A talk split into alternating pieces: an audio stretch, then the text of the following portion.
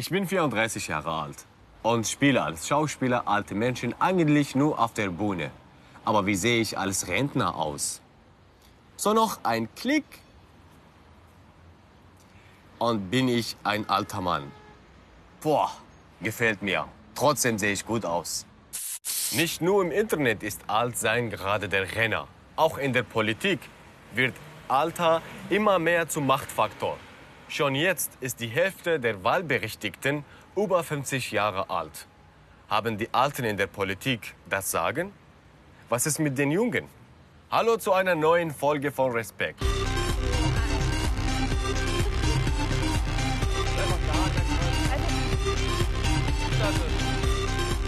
18 Uhr Prenzlauer Berg in Berlin. Hier treffe ich die Aktivisten der Generationenstiftung bei einer ihrer Protestaktionen. Ihr Feind heute SUVs in der Stadt. Herr Simon, hi. Das sieht ja krass aus. Was machst du eigentlich hier?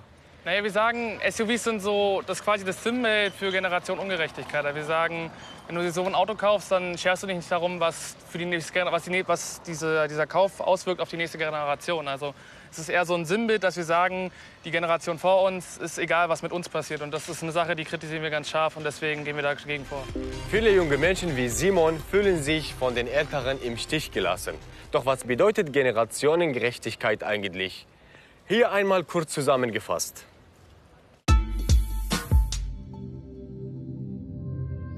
Beim Begriff Generationen unterscheiden wir. Zum einen meinen wir damit Generationen, die zurzeit auf der Erde leben, also die junge, die mittelalte und die alte Generation. Zum anderen meinen wir damit diejenige Generation, die heute auf der Erde lebt und diejenigen, die in Zukunft auf der Erde leben werden. Unter Generationengerechtigkeit verstehen wir ein faires Verhältnis zwischen den verschiedenen Generationen, ob Aufgaben, Pflichten oder Sorgen. All dies sollte gerecht unter den Generationen verteilt sein. Doch heute glauben viele in den westlichen Ländern, dass es keine Gerechtigkeit mehr unter den Generationen gibt. Ein Grund, die demografische Entwicklung. Die Alten werden immer mehr, die Jungen immer weniger. Tendenz weiter steigend. Deshalb bestimmen Themen der Alten zunehmend die Politik. Beispiel Rentenversicherung. Hat der sogenannte Generationenvertrag noch Gültigkeit, in der sich die arbeitende Bevölkerung verpflichtet, Beiträge zu zahlen, in der Erwartung, dass die nachfolgende Generation dies ebenfalls tun wird? Diesen Generationenvertrag empfinden viele junge Menschen zunehmend als ungerecht, weil sie zweifeln, dass ihre eigenen Ansprüche in der Zukunft eingelöst werden. Ein weiterer Grund für den Zweifel an der Generationengerechtigkeit? Unser Umgang mit der Umwelt. Wie darf sich die jetzige Generation verhalten, damit die nächste auch in einer gesunden Natur leben kann? Dazu der Vorwurf, dass Politiker in den Parlamenten sitzen, die ohne Rücksicht auf die Zukunft Politik machen, unter der die nächste Generation leiden wird, die heute keine Wählerstimme hat.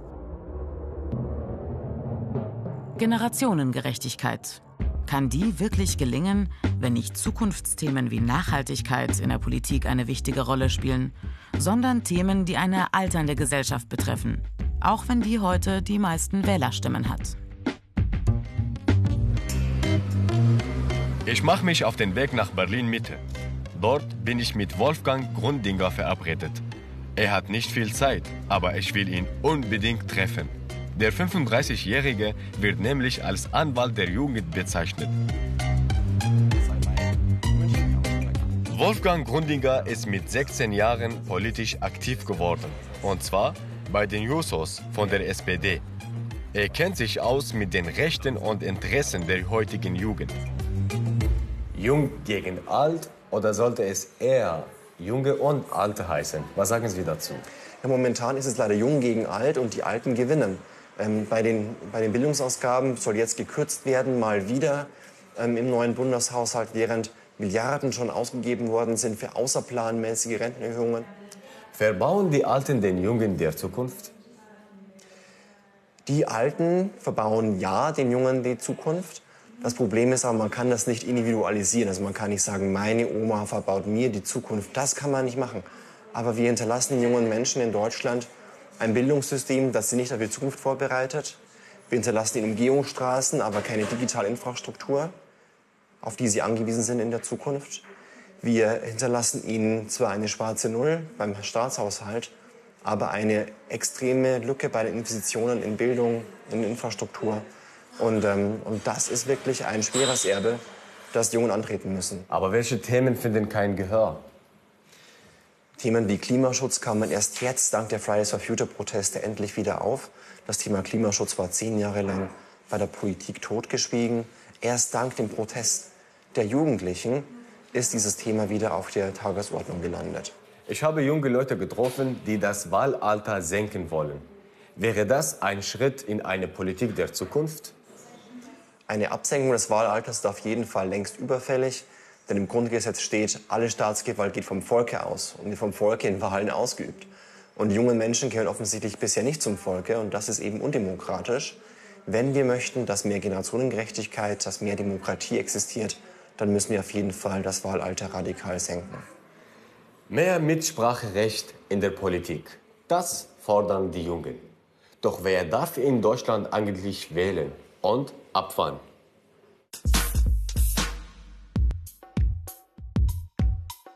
Im Grundgesetz steht, wahlberechtigt ist, wer das 18. Lebensjahr vollendet hat. Und auch die Bundestagsabgeordneten selbst müssen mindestens 18 Jahre alt sein. Auf Länder- und Kommunalebene gibt es unterschiedliche Regelungen. In Brandenburg, Schleswig-Holstein, Bremen und Hamburg können auch schon 16-Jährige bei Landtags- und Bürgerschaftswahlen ihre Stimme abgeben. Wählen auf Kommunalebene, also in Landkreisen und Gemeinden, das geht in den meisten Bundesländern ab 16. Die Ausnahmen Bayern, Hessen, Rheinland-Pfalz, Saarland und Sachsen. Hier gilt Wählen erst ab 18. Beim passiven Wahlrecht, also dem Recht, selbst zu kandidieren, gilt bundesweit für alle Wahlen Mindestalter 18. Österreich. Ein Vorreiter, wenn es ums Wählen unter 18 geht. Seit 2007 können 16-Jährige bei Kommunalwahlen und bei Nationalratswahlen ihre Stimme abgeben. Fürs passive Wahlrecht gilt Mindestalter 18. Eine Studie zur österreichischen Nationalratswahl 2017 zeigt, die Wahlbeteiligung bei 16- und 17-Jährigen ist sehr hoch. 90,3 Prozent der Befragten dieser Altersgruppe geben an, gewählt zu haben. Bei den 18- bis unter 20-Jährigen sind es deutlich weniger. 74,6 Prozent. In den älteren Altersgruppen steigt der Wert dann wieder. Fachleute sprechen vom First-Time-Voter-Boost-Effekt. Ein möglicher Grund? Vorbereitung auf die Wahl durch Schule und Elternhaus. 2019, kurz vor der Europawahl, kam Malta als zweites EU-Land mit Wahlrecht ab 16 dazu. Und außerhalb Europas? Wählen ab 16 geht zum Beispiel in Brasilien und Ecuador, ab 17 Jahre in Indonesien.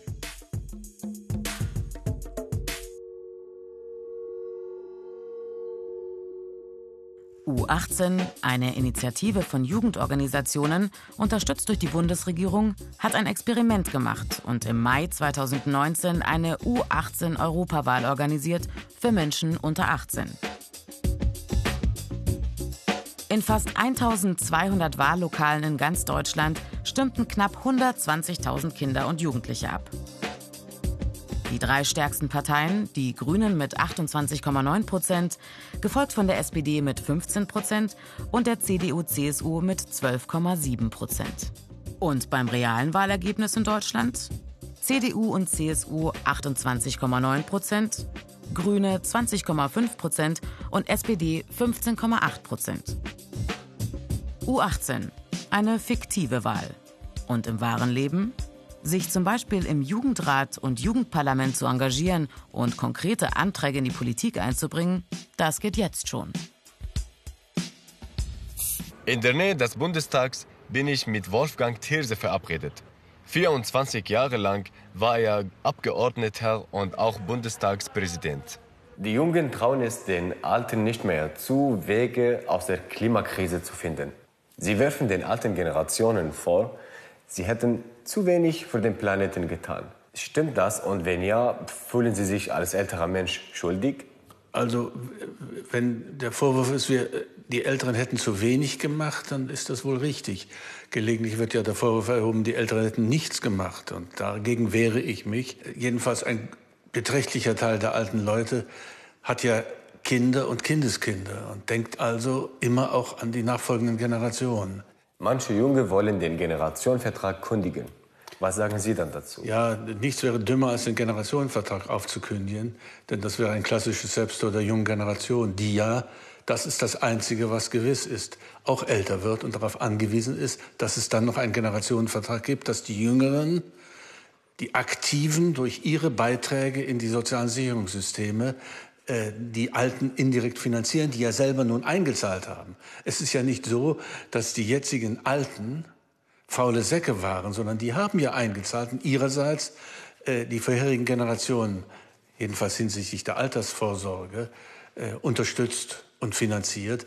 Und das aufzukündigen heißt, dann einen wirklichen Generationenkonflikt zu schüren, der am Schluss nur Verlierer haben kann.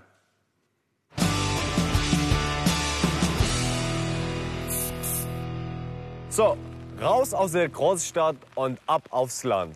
Ich bin hier in Oberfranken, in Leupoldsgrün. Einen richtigen Bus gibt es hier nicht. Aber so etwas ähnliches.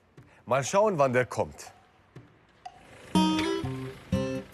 Hallo, ich muss hier zum Rathaus, bitte. Ja, gerne. Das liegt auf unserer Richtung. Bitte einsteigen. Danke. Der Bürgerbus verbindet zwei Gemeinden, die für eine richtige Busverbindung zu klein sind. Als Fahrer springen ehrenamtlich Rentner ein. Die Idee für den Bürgerbus, den hatte die Bürgermeisterin hier.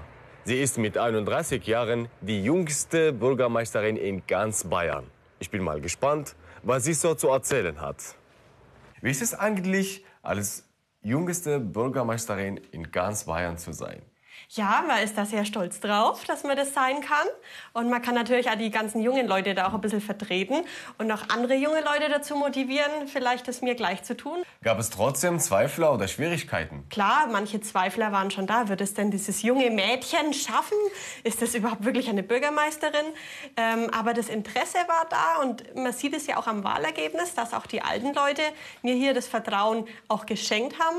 Aber es gibt natürlich auch ganz viele andere Gemeinden oder größere Städte, da werden die jungen Leute von den Alten eben nicht unterstützt. Da wollen die Älteren ihr, ihre Macht behalten und sagen, na, die Jungen, die wissen doch noch gar nicht, wie das läuft.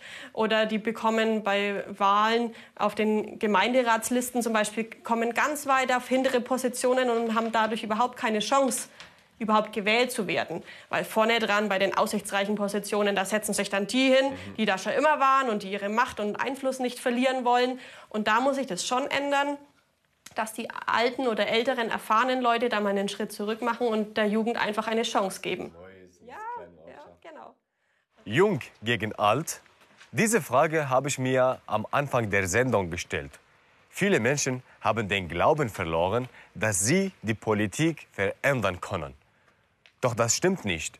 Am Ende heißt es Junge und Alte.